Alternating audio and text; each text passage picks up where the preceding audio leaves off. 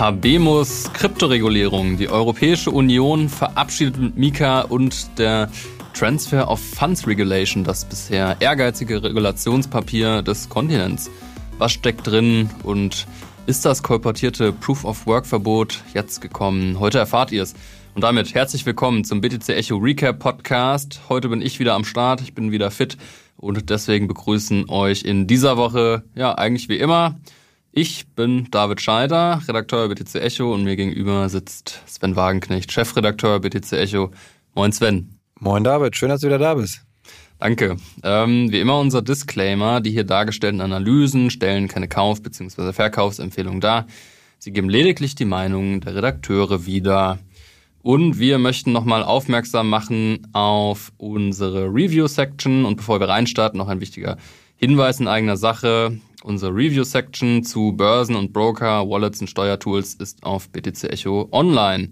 Ganz gleich, ob Binance, Coinbase oder Ledger, wir haben für euch die wichtigsten Anbieter unter die Lupe genommen. Dazu ist aber auch eure Meinung gefragt. Wie gut oder schlecht ist die Benutzeroberfläche? Wie fair findet ihr die Gebühren? Gab es Probleme bei der Einzahlung oder Abhebung? Wie schnell hat der Support geholfen? Teilt eure Erfahrung mit der Community und helft dabei, den Crypto-Space sicherer zu machen und dass der auch sicherer werden muss. Darüber sprechen wir unter anderem. Wir starten jetzt aber mal ins erste Thema rein und da geht es um Ethereum Name Services, also so eine Art Domain auf Ethereum, Sven, oder was kann man sich darunter vorstellen? Das kann man schon genauso sagen. Das sind eben Domains für das Web 3.0, in dem Fall für Ethereum eben. Und wir kennen es ja auch vom Internet schon seit langer Zeit, dass wenn wir zum Beispiel auf unsere Webseite gehen wollen, dann geben wir btc-echo.de ein, anstatt eine komplizierte Zahlenfolge, denn so war ursprünglich auch das Internet aufgebaut, dass man da schwierige Zahlen aufbauen musste. Und um das zu vereinfachen eben, gibt es diesen Domain-Service und das gleiche haben wir auch bei Blockchains, denn wir alle kennen das, wenn man vielleicht mal eine Wallet-Adresse hat, die ist sehr lange, sehr kompliziert, da kann man sich auch schnell mal vertippen und merken kann man die sich eigentlich nicht, außer man ist schon sehr, sehr smart. Und genau deswegen gibt es so etwas eben auch für Blockchains und dieser Service, der geht gerade echt gut ab, obwohl wir von der Lage am Kryptomarkt nicht so die tolle Stimmung haben, sehen wir da gerade echt eine größere Nachfrage. Also viele Domains sozusagen werden erstellt, auch zu hohen Preisen gehandelt auf einmal. Ähm, natürlich sind die Gasgebühren auch relativ günstig gerade, also es ist dann nicht so teuer, das zu machen.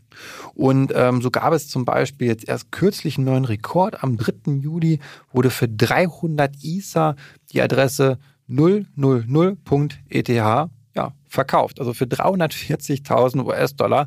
Ähm, das müssen die Internetdomains erstmal nachmachen. Natürlich sind auch da natürlich schon die bekanntesten oder schönsten oder einfachsten Adressen immer vergriffen. Das Spiel ist also ähnlich gelagert dann eben auch. Und ja, ich finde, das ist eine ganz gute Idee. Ich denke, das wird auch ein Zugewinn an, an, an Nachfrage. Und da würde mich natürlich interessieren, David, jetzt bist du ja Bitcoin-Befürworter, ganz großer, nicht so ein riesen Ethereum-Fan, glaube ich. Ähm, würdest du dir trotzdem vielleicht mal so eine ETH-Domain zulegen? Also ich kann den Reiz schon verstehen, ehrlich gesagt. Und es gab ja so ein paar Internet-Glücksritter damals, äh, Anfang der 2000er, die auch erkannt haben, dass so eine Domain eben was Einzigartiges ist. Und ähm, ja, in dem Fall sind das ja so NFTs, also jede Domain kann es nur einmal geben. Und vor allem irgendwie so Zahlendomains sind da ja ganz interessant, vor allem ja, so kleine Zahlen, wir mal, du hast irgendwie 0.eth, das ist natürlich irgendwie schon spannend. Und ich kann dann auch verstehen, dass das für Rekordpreise weggeht. Ich glaube, da steckt viel Spekulation hinter natürlich, also jetzt ist das sicher irgendwie ja, eher in der Zukunft gedacht, dass das mal groß werden könnte. Aber interessanterweise hat einer, der im Crypto-Space ziemlich ähm, bekannt ist und auch mit Bitcoin ziemlich viel Geld verdient hat, nämlich Michael Saylor, ist ursprünglich zu Reichtum gekommen, mit dem er sich Internetdomains gesichert hat. Also so Sachen wie Sailor.org und Michael.com, die gehören Michael Saylor. Also man merkt schon, der Mann hat irgendwie ein Gespür für neue Trends und ähm, Gut, ob jetzt Michael Saylor als äh, Bitcoin-Maximalist sich eine ETH-Domain holen wird, wahrscheinlich eher nicht. Ich persönlich kann den Anreiz verstehen. Ähm, allerdings, ja, bin ich vielleicht auch so ein bisschen skeptisch, weil das schon sehr nah dran ist an dem, was das Internet eben schon gemacht hat. Und es wäre für mich, ist jetzt irgendwie ein schwaches Argument, aber es wäre zu einfach, wenn man das Gleiche einfach mit ETH wiederholen kann. So, ich hole mir jetzt David.eth und in zehn Jahren äh, bin ich reich. I don't know, aber es ist schon irgendwie reizvoll auf jeden Fall. Ja, ja ich glaube, ein Punkt ist auch, was ein bisschen verkompliziert ist, für jede Blockchain kann es ja auch eigene Domains dann geben. Das heißt, auf Solana, Polygon haben wir dann auch wiederum eigene äh, Adressen. Das macht es auch nicht unbedingt einfacher. Natürlich, ähm, ich glaube schon natürlich, dass sich Ethereum da auch irgendwie durchsetzen wird oder dass das schon Bestand hat. Man muss aber, glaube ich, aufpassen. Es gibt ja auch noch andere Anbieter, Unstoppable Domains, glaube ich, heißen die. Habe ich jetzt, meine ich zumindest, ich hoffe, ich mm. tue mich da gerade nicht. Also die bieten auch eben für Ethereum ja, Domainadressen an. Ähm, muss man die Frage, muss man sich fragen, wo kaufe ich dann auch so eine ISA-Adresse? Ähm, was sind da meine Rechte auch, die ich habe? Es gab ja noch relativ viel Unsicherheit dabei, aber als Spekulationsmittel, wie du auch schon gesagt hast, glaube ich für viele gerade sehr, sehr reizvoll. Ähm, und ich bin einfach mal ja aufgeschlossen, wo das dann hinführt. Sonst Spekulation soll ja vor allem auch durch Regulierung unterbunden werden, dass es zumindest nicht übertriebene Spekulationen gibt. Und ähm, da gab es jetzt, wie du schon gesagt hast, in der EU einen großen Vorstoß mit der Mika-Regulierung. Und da würde ich jetzt gerne hinkommen und äh, ja, dich bitten, David, uns da mal abzuholen, was da eigentlich jetzt genauer passiert ist. Genau, also Mika gilt als die ehrgeizigste Regulierung im Kryptosektor auf Ebene der Europäischen Union überhaupt. Und ähm, wir als BTC Echo haben da auch schon ziemlich viel zu berichtet, haben da auch, ja, sagen wir mal, fast handfeste Skandale aufgedeckt, denn eine Fraktion in dieser, die da ja mit bestimmt hat, wie Mika eben aussieht, das ähm, ist eben das Europäische Parlament. Und da sah es kurzzeitig so aus, als würden die auch ein Proof-of-Work-Verbot in diese Regulierung reinschreiben. Ähm, ich hatte das am Anfang angeteasert, jetzt die Auflösung, das Proof-of-Work-Verbot kommt nicht. Also jetzt ist Mika im Prinzip, der Gesetzestext ist jetzt final, der ist jetzt aus dem Trilog rausgegangen. Trilog bedeutet ähm, ja Gespräche zwischen Parlament, Kommission und Europäischem Rat. Die haben alle so ein Mitspracherecht. Am Ende steht eben ein Gesetzestext, der dann von den Ländern umgesetzt werden wird. Und ähm, ja, Proof-of-Work-Verbot kommt nicht. Trotzdem hat es auch Mika in sich. Es ist eine sehr ehrgeizige Regulierung. Interessanterweise gab es in den letzten Wochen noch Diskussionen darum, ob ähm, in den White Papern der verschiedenen Kryptowährungen ähm, ja auch deren Faktor auf die Umwelt eben einbezogen werden muss. Also dass dann irgendwie die Autoren von, weiß ich nicht, dem Solana White Paper dann reinschreiben müssen, Solana hat so und so viel CO2 äh, Abdruck. Und das war natürlich insofern besonders absurd, weil ähm, Bitcoin, da weiß niemand, wer das White Paper geschrieben hat. Die Person gibt es vermutlich nicht mehr. Satoshi Nakamoto, wir haben nur ein Pseudonym und sowieso könnte man das eben nicht ändern. Das ist aber auch nicht reingekommen. Ähm, was reingekommen ist, dass die Dienstleister, also nochmal vielleicht vorangestellt, Mika reguliert nicht die Währung selbst, sondern eben die Kryptodienstleister, also Börsen, Broker, ähm, ja, genau, also alle eben, die in der EU sitzen. Und die müssen jetzt ähm, ja die Umweltbilanz von Kryptowährungen eben transparent angeben auf der Website. Ähm, wie genau das dann ausschaut, ich weiß es nicht. Es ist so ein bisschen, naja, da haben dann irgendwie so die grüne Fraktion ihre Agenda so ein bisschen untergebracht und ähm, auch so ein bisschen dem Narrativ Rechnung getragen, dass Kryptowährungen, vor allem Proof-of-Work-basierte Kryptowährungen eben besonders umweltschädlich seien und ähm, gut, anstatt es jetzt zu verbieten, sagt man halt, dann muss das da irgendwie stehen, dass Bitcoin so viel Strom wie Dänemark verbraucht. I don't know. genau, das zum einen. Ähm, das war das eine ehrgeizige Regulationsvorhaben, was jetzt rausgegangen ist. Und ein anderes, das ist zeitgleich jetzt auch verabschiedet worden, das ist nämlich die Transfer of Funds Regulierung. Und die ist auch interessant, weil da geht es so ein bisschen um Terrorismusbekämpfung und Geldwäsche. Also man will eben einfach die, die Funds, also die Gelder, die in Krypto fließen und die abgezogen werden, also auch ja, die Verbindung zur Fiat-Welt, da will man am besten alles wissen und man will auch wissen, wo es hingeht, von wem es ist.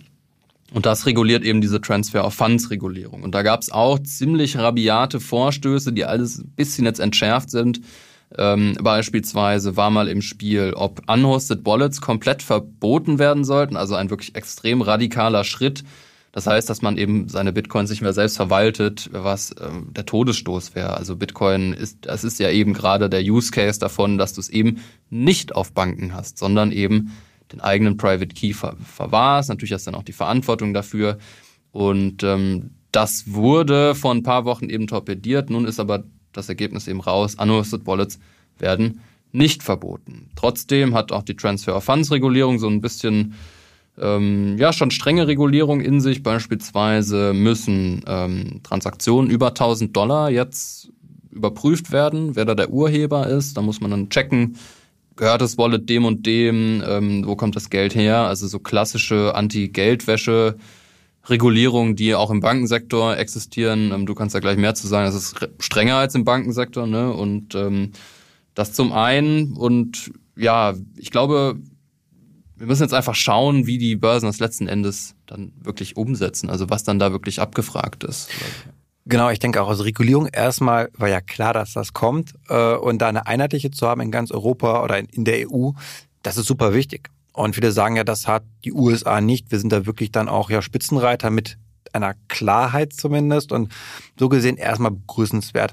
Die einzelnen Punkte, die muss man sich dann genau anschauen. Manche sind, glaube ich, in Ordnung. So, da kann man einfach sagen, ja, gut, dass wir es haben oder es passt und es hilft dem Sektor. Andere sind manche aber auch in meinen Augen zu technokratisch, zu bürokratisch, zu sehr an die alte Finanzökonomie angelehnt, ohne eben die Vorteile der neuen Ökonomie, der Blockchain-Technologie wahrzunehmen, was einfach dann ja echt nicht zielführend ist, auch schaden kann. Das beste Beispiel von Schaden, das haben wir eben in der Transfer Funds Regulierung mit einer Meldepflicht für ab 1000 Euro, hast du ja gerade schon gesagt, und das ist einfach sorry, dass ich sagen muss, bescheuert. Ähm, es ist Klartext. Deutlich, ja, muss man einfach mal benennen, das Kind. Also es ist einfach Quatsch mit Verlaub, weil das ist eine noch strengere Regelung als jetzt im normalen Finanzsektor. Also das ist, wenn ich auf dem Bankkonto eben eine Überweisung mache von 1000 Euro, passiert da in der Regel nichts. Erst bei deutlich höheren Summen im Normalfall. Das heißt, dann wird in Verdachtsfällen eine Meldung gemacht. Das heißt, wenn das wirklich eine Kontobewegung ist, die ungewöhnlich ist, sprich, jemand verdient 2000 Euro im Monat, zahlt auf einmal 15.000 Euro ein oder bekommt 15.000 Euro, dann gibt es vielleicht eine Meldung, aber nicht bei 1000 Euro. Und ich meine, das geht so schnell mal. Bei vielen Menschen ist das ein ganz üblicher Betrag, würde ich mal sagen. Und da macht man sich keine Freude mit, zumal das zu Lasten der Behörden geht. Die haben mehr Aufwand und können dann wirkliche Verdachtsfälle vielleicht weniger gut bearbeiten. Also diese Flut an Meldungen, äh, wie man der Einhalt gebieten möchte, weiß ich nicht. Ähm, man sollte hier, finde ich, viel mehr eben auf die Blockchain-Technologie setzen. Die Transparenz, Nachverfolgbarkeit, Analysesysteme, wie sie bekannte Analysehäuser haben, wie Chainalysis oder so, die einsetzen und dann kann ich mir das einfach sparen. Und das ist einfach nur, ich könnte mich da jetzt stundenlang drüber aufregen. Wir kommen da, glaube ich, auch nicht weiter an diesem Punkt. Ähm, das sind einzelne Punkte und ich glaube, das Entscheidende ist jetzt in der Praxis. Also wie werden sich diese Regulierungsvorhaben in der Praxis erweisen? Wird es zu einer Förderung kommen, dass institutionelle mehr investieren, dass wir einen höheren Verbraucherschutz haben? Oder wird es eben wirklich dazu führen, dass Innovation, manche Stablecoins vielleicht gar nicht mehr hier gelistet werden können an den Börsen, dass dann einfach ein europäischer Dienstleister im Grunde genommen ausgebotet wird, keine Chance mehr hat gegenüber außereuropäischen Dienstleistern. Und das muss, glaube ich, die Zukunft zeigen. Ja, genau den Punkt, den du zuletzt angesprochen hast. Gut, dass du nochmal sagst, denn das ist auch ein großer Teil von Mika, dass eben Stablecoins ähm, mit Reserven gedeckt sein müssen. Und das ist ja ein großes Thema, gerade wenn man auf Tether schaut. Ähm, da haben wir auch oft genug schon drüber gesprochen, ob das jetzt eben gedeckt ist oder nicht. Und so Sachen wie Terra Luna beispielsweise könnten dann, und das ist vielleicht eine positive Sache, hier gar nicht mehr passieren. Insofern stimme ich dir zu, grundsätzlich positiv, hier und da ein bisschen übers Ziel hinausgeschossen, muss man einfach gucken. Was ich aber ganz interessant finde an der Transfer of Funds Regulierung ist, dass sich so ein Narrativ, dass Krypto und Bitcoin eben so Geldwäschewährungen Terrorismuswährungen sind, jetzt wirklich nicht mehr halten lassen können. Also es ist ja so, du hast Chainalysis schon angesprochen, die haben oft genug widerlegt, dass Bitcoin vor allem für kriminelle Zwecke genutzt wird. Der Anteil ist verschwindend gering, übrigens auch verschwindend, also geringer als im Fiat-System. Und jetzt, ähm, glaube ich, wird vielleicht das auf der positiven Seite Bitcoin in halt eben so ein ja, so ein White Market, in einen regulierteren Market eben gedrängt. Also, was heißt gedrängt, aber einfach so ein besseres Licht auf Bitcoin, weil das ist jetzt kannst du damit halt auch kein Schindler mehr treiben letzten Endes. Ja, so ein bisschen Wind aus dem Segel nehmen, glaube ich. Mhm. Das ist ganz gut. Äh, und das dauert, glaube ich, oft länger als gedacht. Und solche Vorurteile können sich sehr lange leider halten, das wissen wir. Aber ja, es ist der erste Schritt hin zu einer wirklich offenen oder freundlichen Kryptopolitik. Okay, kommen wir zum nächsten Thema. Ähm, wir sprechen über Voyager. Voyager ist ein Lending-Dienst und Crypto-Exchange, also sie machen vieles und ähm, die sind, ja, man kann es nicht anders sagen, so ein bisschen das nächste Opfer in Bärenmarkt, in der Ansteckungswelle der verschiedenen Unternehmen, die so gegenseitig, ja, die sich gegenseitig Geld geliehen haben und äh, wo jetzt einige von pleite gegangen sind. Und da hat es jetzt eben auch Voyager getroffen und die werden jetzt in Kanada an der Börse delistet. Also die waren auch ähm, börsennotiert, man konnte deren Aktien handeln und die sind jetzt offensichtlich insolvent. Und ähm, das ist schon ein ziemlich, eine ziemlich große Nachricht, weil es ist ein recht großer Fisch, es ja gerade erwähnt, schon börsennotiert. Und ähm, das liegt vor allem daran, dass die relativ viel Geld ähm, der berüchtigten, dem berüchtigten Hedgefonds Three Arrows Capital geliehen haben, die auch pleite sind. Es geht hier um 650 Millionen Dollar, ähm, die Three Arrows Capital eben Voyager schuldet. Wird sie nicht zurückzahlen können, weil die sind pleite. Dann kam nochmal Sam Bankman Fried von FTX um die Ecke und hat versucht, ähm, Voyager zu retten, hat dir nochmal 500 Millionen gegeben. Hat nicht gereicht und jetzt ähm, stehen eben 10.000 Gläubiger mit Forderungen zwischen 1 und 10 Milliarden US-Dollar ähm, gegen Voyager da auf ja und warten auf ihr Geld. Mal gucken, sie es zurückbekommen. Und ähm, jetzt meine Frage an dich, Sven. Meinst du, dass das letzte Unternehmen jetzt, was im Bärenmarkt ähm, pleite geht? Das glaube ich auf gar keinen Fall. Da werden noch einige folgen. Wir haben es schon viele gesehen, die maximal am Wackeln sind. Ähm, ich glaube, man muss natürlich unterscheiden zwischen den klassischen auch börsennotierten Unternehmen, den Aktiengesellschaften, zwischen ganz kleinen Startups vielleicht, ähm, bis hin zu den ganz großen Börsen eben auch. Da gibt es, glaube ich, große Unterschiede. Ich denke, was jetzt die Aktiengesellschaften angeht, wie jetzt Voyager, da gibt es ja gar nicht so viele. Also wir haben vielleicht um die oder knapp 50 Pure Play Kryptounternehmen, die klassisch Aktiengesellschaften sind und an einer Börse für jeden Menschen sozusagen, für jeden Retail-Kunden zugänglich handelbar sind. Und da sind aber auch viele Mining-Gesellschaften dann dabei. Das heißt, da könnte es vielleicht knapp werden bei dem einen oder anderen.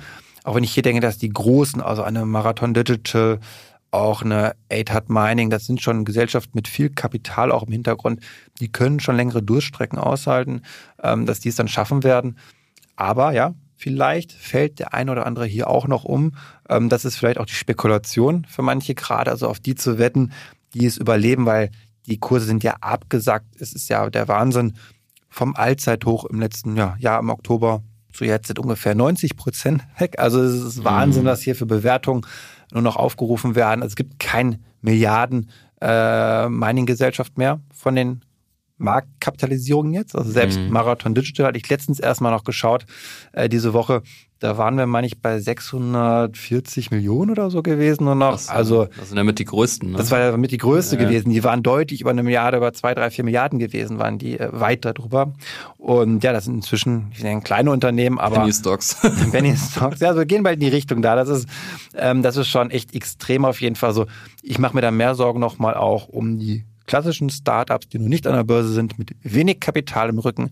Da wird es noch weitere treffen. Ich meine, es sind so viele, also in diese, also wie viele haben jetzt gerade Finanzprobleme? Das ist ja jeden Tag in der Redaktion besprechen wir darüber, oh, dieser große Player hat auf einmal auch wieder Leute entlassen, müssen Geld sparen. Das ist, ähm, es zieht sich durch die gesamte Branche gerade und daran wird der eine oder andere noch zugrunde gehen. Ja, jetzt wo du es sagst, Entlassungswelle, ähm, da gab es wirklich echt eine Reihe von namhaften Unternehmen. Also man, das ist ja auch alles verrückt, weil wir haben, wie du schon sagst, vor einem Jahr haben wir ganz andere Gespräche geführt. Wir haben darüber geredet, ob Bitcoin irgendwie auf 100.000 geht. Äh, wer die BlockFi hatte riesen Werbedeals, die sponsern irgendwie auch Peter McCormick mit seinem Podcast, einer der größten Bitcoin-Podcasts überhaupt.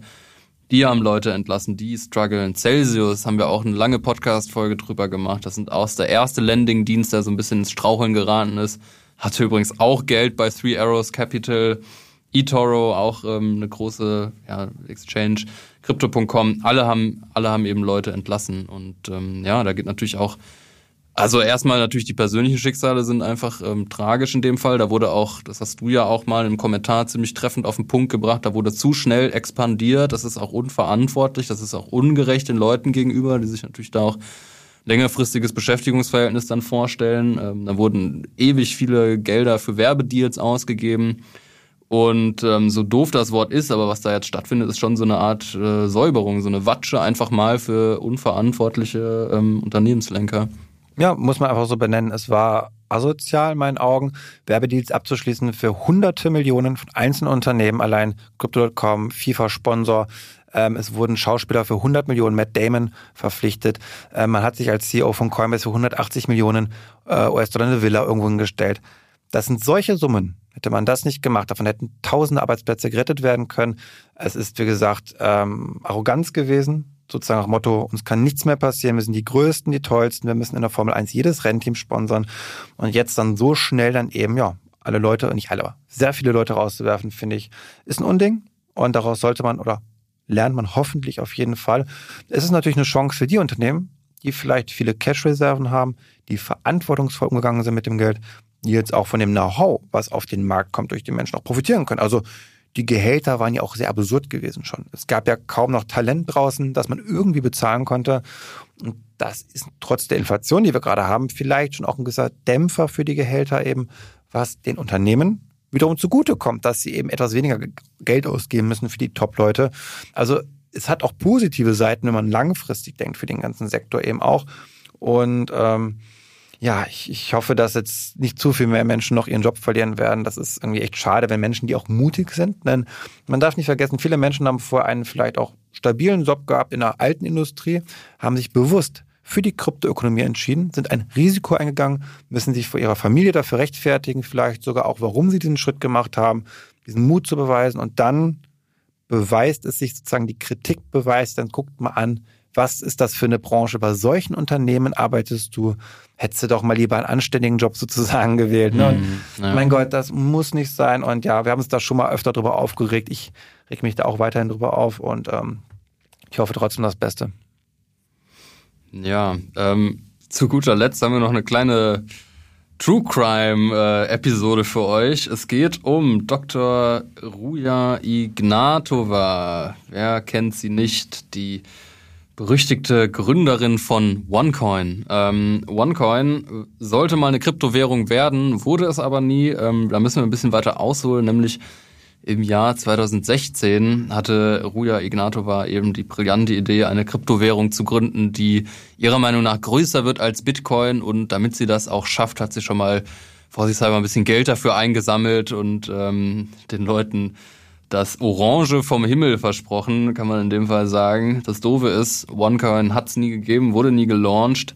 Und seit 2017 ist Ruja Ignatova untergetaucht und konnte bis heute nicht gefunden werden. Und ähm, also da fahren mittlerweile wirklich alle großen Polizeibehörden der Welt eigentlich gegen sie. Das FBI ist an Bord. Mittlerweile gibt es eine Belohnung von bis zu 100.000 US-Dollar für Hinweise, die eben zur Ergreifung von Frau Ignatova, die übrigens auch Deutsche ist und in Deutschland studiert hat, Jura studiert hat. Also die kennt sich auch, glaube ich, ganz gut aus mit den Strafen, die ihr dann äh, eventuell drohen könnten, weil es geht hier wirklich um, ich habe mal die absurde Zahl von 88 Milliarden US-Dollar äh, gesehen, die sie wohl ja mutmaßlich betrogen haben soll.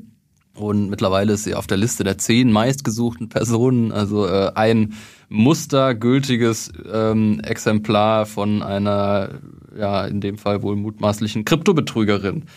Und ähm, ja, wer sich eben auf die Suche machen will nach äh, Frau Ignatova, die sich allerdings jetzt ein paar Gesichts-OPs unterzogen hat, da kann man so ein bisschen in äh, Griechenland oder im Mittelmeerraum schauen. Da soll sie gerüchteweise auf ihrer Superjacht in internationalen Gewässern unterwegs sein. Auch wahrscheinlich nur mittelmäßig angenehmes Leben, die ganze Zeit auf der Flucht zu sein. Aber ähm, ja, wer sie sieht, einfach mal das FBI anrufen und äh, Du, Sven, hattest ja auch schon mal mit ihr Kontakt, ne? Das ja, Kontakt persönlich jetzt nicht gehabt, auf jeden Fall. Es, es war so mein erster großer Scam, den ich miterlebt habe im Krypto. Das war 2016. Ich war noch relativ frisch im Kryptosektor, damals noch Student gewesen und nicht Vollzeit BTC Echo gemacht. Und da hatte ich mal einen Artikel drüber geschrieben.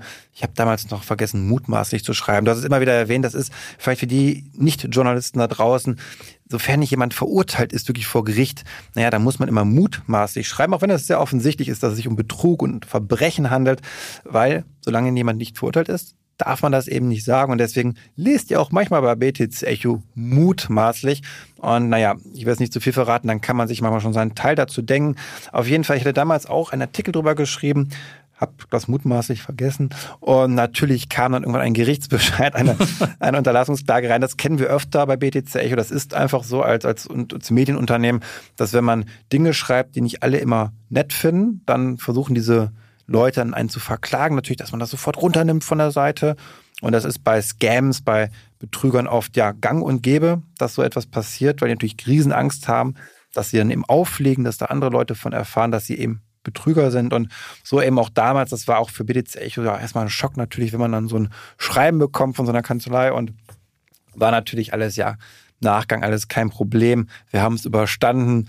Und ähm, ja, aber deswegen, es ist einfach äh, eine Wahnsinnsgeschichte, mehrfach Dokumentation gab es da schon auch, verfilmt werden soll. Das ist ja, geht ja mit Mafiakreise mit rein. Irgendwie Politiker aus Bulgarien sollen damit involviert sein. Also ähm, da werden noch die anderen Filme, glaube ich, folgen. Und ich meine, wie viele Scams haben wir seit OneCoin gesehen? Das ist wie so eine, so eine Blaupause, so ein Präzedenzfall, glaube ich, auch wie viele andere gesagt haben, wow, man kann ja Milliarden mit solchen Scams machen. Und das hat leider dazu geführt, dass wir auch gerade in der ICO-Blase 2017, 2018 ganz viele kleine One-Coins auch nochmal gesehen haben, die aus dem Boden ge, ja, gesprießt sind. Und bis heute natürlich ist das ein Problem im Sektor, das muss man einfach so sagen. Es gibt auch heute noch viel Betrug, leider. Deswegen immer auch hier OneCoin vor Augen haben. Ähm, wenn es sich zu gut anhört, es zu einfach ist, damit viel Geld zu verdienen, dann die Finger davon lassen. Und da vielleicht nochmal kurz Aufmerksamkeit auf unserem äh, Sicherheitsticker. Wir haben nämlich einen News-Ticker aufgesetzt, der sich genau mit so Fragen auseinandersetzt.